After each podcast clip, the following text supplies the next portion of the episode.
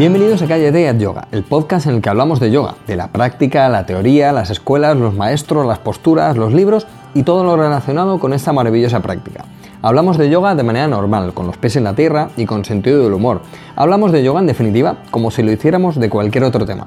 Soy Jorge Caballero, un practicante de yoga que también imparte clases desde hace tiempo. Hoy seguimos con esta serie de cinco episodios en los que estamos tratando eh, el cómo desarrollar una práctica personal desde el principio o cómo enseñar a practicar a nuestros alumnos para que avancen en el yoga de una manera efectiva y eficiente. Además, sabéis que em, estamos repasando, bueno, pues todo, ¿no? Cómo practicar, cómo planificarnos toda una, una, una práctica de yoga pero también eh, qué hacer en las posturas hacia adelante, qué hacer en las posturas de pie, cómo empezar, cómo seguir. Hoy tenemos las extensiones hacia atrás. Eh, también eh, sabéis que os estoy dejando una plantilla en todos los episodios para que llevéis un control de esa práctica. La plantilla pues, te permite tener en cuenta el tipo de serie que vas a hacer, el objetivo, las posturas preparativas, el bloque central, la vuelta a la normalidad, las repeticiones, poner también tu propio gurujin, el dibujito. Eh, pero nada, antes quiero recordaros, como siempre, que visitéis la sala de práctica de callateyoga.com, en, las que, en la que tenemos un montón de secciones para, aprender yoga en casa, eh, para saber enseñar yoga también eh, tenemos las lecciones, las rutinas, los monográficos, eh, el apartado de yoga y salud, el laboratorio, el apartado de, teoría y filosofía. Y además estamos estrenando esta nueva sección de, eh, para profesores, una sección donde bueno, pues, los profesores vais a tener material para saber cómo enseñar a vuestros alumnos, cómo avanzar en la práctica y, qué hacer pues, para que no se estanque la práctica, tener nuevas ideas y demás. Entonces, profesores o gente que quiera profundizar un poco más, en su propia práctica de yoga, bueno, pues tiene esta nueva sección. Así que nada, 10 euros al mes para entrar en, esta sala de práctica eh, con todo el contenido necesario para aprender y avanzar en el yoga. Bueno, em, vamos a ver eh, qué tener en consideración para avanzar en nuestra práctica personal hoy en extensiones hacia atrás. Lo primero, y algo que estoy recordando en todos los episodios de esta temática, eh, es ver los cimientos sobre los que estamos construyendo nuestra práctica. Eh, algo que nos va a ayudar a avanzar y a motivarnos para mejorar en nuestro yoga. Habíamos definido cinco, siempre os digo que pueden ser más, pueden ser menos, podemos quitar alguno, añadir otros. Eh, pero bueno, yo he dejado cinco que me parecen interesantes a tener en cuenta. Y estos son, uno, Tener una idea clara de lo que vamos a hacer en la secuencia. Y hablo de la secuencia en un día. Dos, pensar en los conceptos clave para avanzar. Y aquí ya hablo de todos los días. Tres, diseñar un objetivo a corto o medio plazo. Cuatro, potenciar lo que más nos cuesta. Y cinco, ver secuencias de otros profesores, nuestras propias, estudiarlas, practicarlas, ¿eh? ver que, por qué se hace lo que se hace. Así que nada, bueno, hoy vamos a aprender a hacer las extensiones hacia, hacia atrás. En los anteriores episodios hemos visto cómo las posturas de pie cimientan todas las demás asanas, cómo acercarnos también a las posturas hacia adelante y qué punto de, partida tomar para, avanzar con paso firme. Y hoy le vamos a dar el protagonismo, como decía, a las extensiones hacia atrás. En términos generales, estamos partiendo de nuestra eh, primera postura de pie, Tadasana, y es a partir de esta em, desde la que vemos todo, todo lo demás. Esto nos hace tener una idea clara y un punto de partida fijo para ver cómo evolucionan los gestos de los diferentes grupos em, en este punto de partida como es Tadasana. Es una visión, hay, más, pero bueno, nosotros nos centramos en este Tadasana y más concretamente en Urdhvastasana. Imagínate y también nos vamos a centrar en Tadasana para estas posturas de pie, eh, para estas extensiones hacia atrás, ¿de acuerdo? Imagina que estás en Tadasana ahí, con los brazos estirados por encima de la cabeza. Voy a dejarte una foto en la web, unas secuencias ¿eh? en, este episodio para que lo veas. Con esta posición de partida podemos decir em, lo siguiente en cuanto a las extensiones hacia atrás. Los muslos giran ligeramente hacia adentro, el sacro entra hacia el pubis, los brazos se giran hacia afuera y el cuello se alarga para, eh, para llevarlo hacia atrás si es que requiere esta acción, la extensión hacia atrás y mirar entre las manos. Ahora, mm, ponemos esta misma postura boca abajo, porque recuerda que estábamos de pie, y hacemos los mismos gestos. Si despegamos eh, los brazos, el tronco y las piernas, dejando solo la pelvis, tendríamos algo así como un salavasana primario. Lo que pretendo con esta imagen es sintetizar los mecanismos, evidentemente, y como digo, hay muchos más y más sutiles, pero la idea es, trasladar nuestra talasana a los demás grupos de posturas y aquí, con este gesto, se dibuja con, claridad. Tenemos que pensar cuánto hay de las extensiones hacia atrás en el resto de asanas. Eh, cuánto de Tadasana tenemos en las extensiones hacia atrás. La manera en la que actúan los brazos en estas posturas eh, hacia atrás tienen elementos claves de los brazos eh, para las posturas invertidas como Sirsasana, Sarvangasana o Pincha Mayurasana. Es decir, tres de las más importantes posturas invertidas. Efectivamente, veíamos la importancia de asanas de pie para hacer las posturas invertidas. Em, luego, como veis, vamos construyendo el soporte estructural y la dirección articular que comentábamos en el primer volumen de, esta serie. Así que vamos uniendo elementos y vamos grabando sensaciones. Eh, vamos aplicando lo aprendido en un grupo de asanas y lo llevamos al siguiente. Esto es lo mejor que podemos hacer. Y esta comprensión alimenta nuestra conciencia e inteligencia física. Em, no tratamos nada como algo aislado, sino que eh, es el continuo baile entre posturas eh, lo que nos va a hacer más finos y más directos en nuestra ejecución. Algo importante es que vamos despertando zonas que antes eh, de estar despiertas no podríamos haber hecho funcionar en otra postura. Esta es la base en la que se fundamenta todo nuestro aprendizaje. No podemos correr antes de andar y esto es lo que estamos haciendo. Primero poner los cimientos de cómo andar para luego poder crecer, correr. Luego hay zonas y gestos claves que debemos activar. Así que em, vamos a las claves, a las zonas concretas que hay que comenzar a abrir para, poder acceder así a las extensiones hacia atrás. Como veis, solo hemos dibujado un esquema desde Tadasana, pero necesitamos acciones concretas para despertar a nuestro cuerpo. Fíjate cómo actúa la estructura al hacer una extensión hacia atrás. Da igual cuál. Em, toda la cara posterior de las piernas se extiende, eso es evidente, pero un gran corte y una gran acción aparece en la pelvis el segmento de las ingles frontales que colábamos o absorbíamos en las eh, asanas hacia adelante, esta vez se abren, se amplían y se separan. Ese espacio orgánico que hemos obtenido con la comprensión de las posturas de pie y las extensiones hacia adelante, ahora nos pide paso para abrirse, para dejar que la estructura de la pelvis cambie hacia atrás. Es decir, que necesitamos una acción muscular de flexibilidad en esa zona que en las posturas de pie hacia adelante no se requería, pero como digo, esta nos han permitido acceder y despertar esa zona. Da igual em, qué postura hagamos, ¿eh? estoy dibujando, como digo, un esquema general. De igual forma, la columna lumbar y la estructura del tórax y cintura escapular piden paso. Pero ahora volvemos con eso. Eh, quiero que te centres en los gestos de los brazos. Estos tienen que girar hacia afuera claramente. Eh, dependiendo de la extensión que vayamos a realizar, este giro será más o menos pronunciado. Por ejemplo, muy pronunciado en Urdhva y menos pronunciado en Salavasana. Pero imagina la diferencia entre Adho Mukha y Urdhva Mukha. Eh, lo que decíamos hace un momento, el espacio de la pelvis y el giro de los brazos cambian la postura completamente. Pero fíjate cómo las piernas, en su empuje hacia atrás, eh, en Adho Mukha Svanasana y en Urdhva Mukha Svanasana, eh, tienen el mismo, la misma función, su empuje hacia atrás. En las dos posturas las piernas se empujan hacia atrás. Esto em, no se va a dar en todas las extensiones hacia atrás, pero en las que esté presente ya tenemos el trabajo de las posturas de pie, de las posturas hacia adelante hecho. ¿eh? Eso es lo que, lo, que quería, lo que quería demostrar de alguna manera. Así que bueno, vamos por buen camino. Tenemos comprensión también en la parte posterior de las piernas, en el giro de los brazos.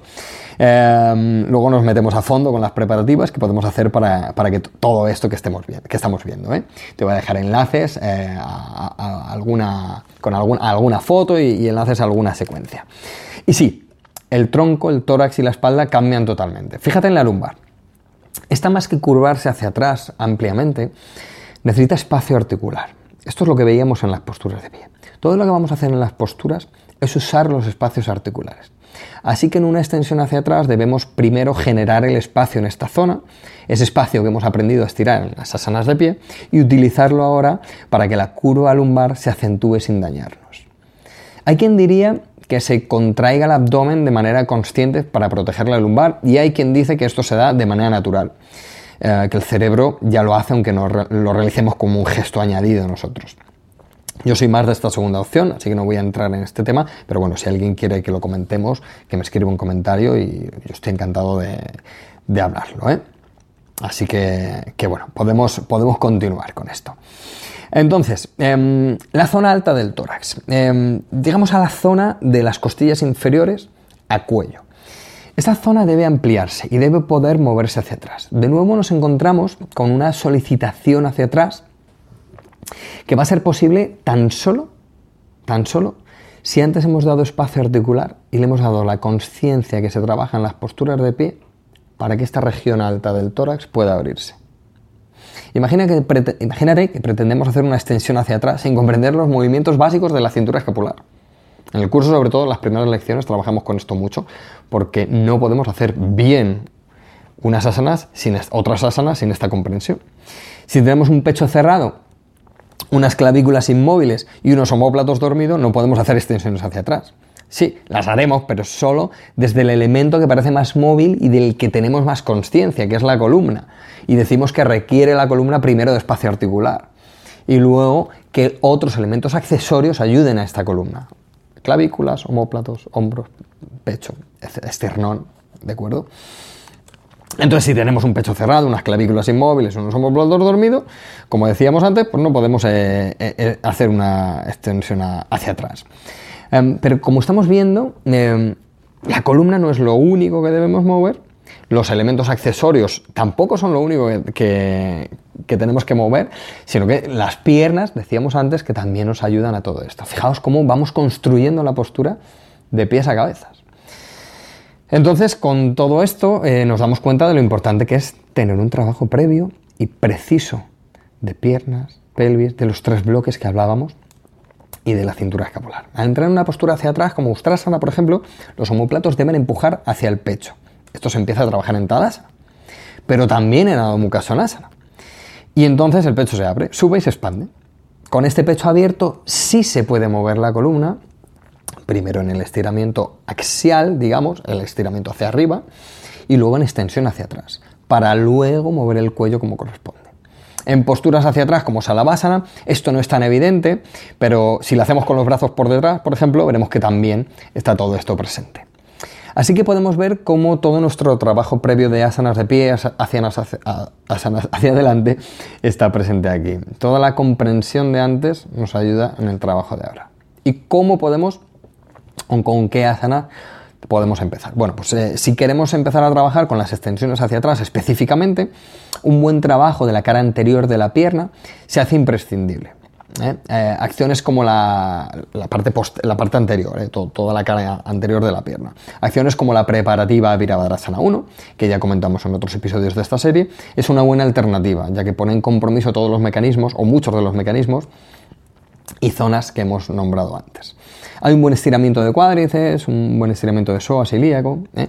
pero también podemos accionar la cintura escapular. En esta, digo en esta preparativa a Virabhadrasana 1. Además, si la hacemos estirando los brazos hacia arriba con un ladrillo entre las manos o con un cinturón entre las muñecas, em, esto es algo que, también hacemos en el curso y bueno, lo tienes en, más secuencias en la web, pues aquí em, lo tenemos todo. ¿eh? Sin embargo, trabajar ese estiramiento específico con la preparativa eh, a la pierna de atrás eh, o con la pierna de atrás de capadarra de capotasana en una pared nos va a ayudar aún más. Os voy a dejar fotos, como digo. Pero fíjate que el trabajo de, los brazos eh, que, que, estaba mencionando podemos hacerlo con comodidad y muy despacito con los brazos de Gomukhasana. Podemos empezar a hacerlo de pie para que sea aún más fácil e incluso podemos hacerlo con la ayuda de un cinturón. La clave aquí, en estos brazos de, de Gomukhasana, Em, es que entendamos que hay dos movimientos que requieren esta acción. Imagínate, estás de pie, estiras un brazo hacia el techo, lo giras hacia afuera y lo doblas, como si no fuéramos a rascar. Ese brazo tiene dos gestos. Uno, la punta del codo debe ir al techo y dos, el tríceps debe, o el brazo debe girar em, como si buscáramos que el tríceps eh, se exponga hacia adelante. ¿eh? Esto es lo que em, vamos a tener en cuenta porque los brazos de Sirsasana de sarvangasana, de posturas hacia eh, invertidas, eh, en estas posturas también está. Así que imagínate lo importante que es comprender cómo funcionan los brazos en las posturas hacia atrás para, como digo, os voy a dejar fotos de este Gomukhasana para hacer eh, las, extensiones hacia atrás. Las, posturas invertidas, las extensiones hacia atrás, ese, conjunto. Todo lo que hagamos en Virabhadrasana 1 y 2 nos va a ayudar con este segmento lumbar em, eh, del que quiero empezar a hablaros. Em, ya que em, el segmento lumbar tiene que estirarse, este estiramiento axial que decíamos antes, porque, ¿qué pasa? Eh, nos tumbamos hacia abajo, nos tumbamos boca abajo para hacer salavasana. Y aquí, la lumbar, decíamos que no se extiende hacia, hacia atrás, sino que primero se estira. Entonces, en Virabhadrasana 1 y en Virabhadrasana 2 nos va a ayudar un montón para esta, esta comprensión. ¿eh? Eh, en Salavasana, tumbados boca abajo, podríamos colocar unos ladrillos debajo de, las manos ¿eh? empujarlos hacia abajo para estirar bien esta lumbar. Incluso podríamos poner algo detrás de los tobillos. Em, no obstante, hay algo que siempre debemos tener presentes y es el empuje del sacro hacia el pubis debe ser constante Em, para proteger esa lumbar. Eh, el binomio piernas-pelvis se hace de, vital importancia aquí eh, y en asanas como las que decíamos, eh, Salavasana, si empujan las piernas hacia atrás y el sacro va hacia el pubis y, este va hacia el suelo, nuestra lumbar se puede estirar y, no nos vamos a hacer daño. Pero fíjate que esta acción del sacro está presente en Ustrasana, Urdhva e incluso en Urdhva como veis, los tres bloques de los que ya hablábamos en el primer volumen de esta serie se ponen de manifiesto y trabajan en armonía, pero cada uno con sus acciones determinadas. Claro está que esto requiere de una conciencia adecuada, de una práctica constante y de más ajustes. ¿eh? Aquí estoy exponiendo las claves básicas para poder despertar esta conciencia y ponerla a trabajar para nosotros. Ver cómo unas posturas alimentan a, otras es la mejor forma de darnos cuenta de qué tipos de asanas eh, tenemos que hacer para llegar a otras asanas. Recuerda que el trabajo de las posturas preparativas es vital para aprender los movimientos más sutiles y más pequeñitos.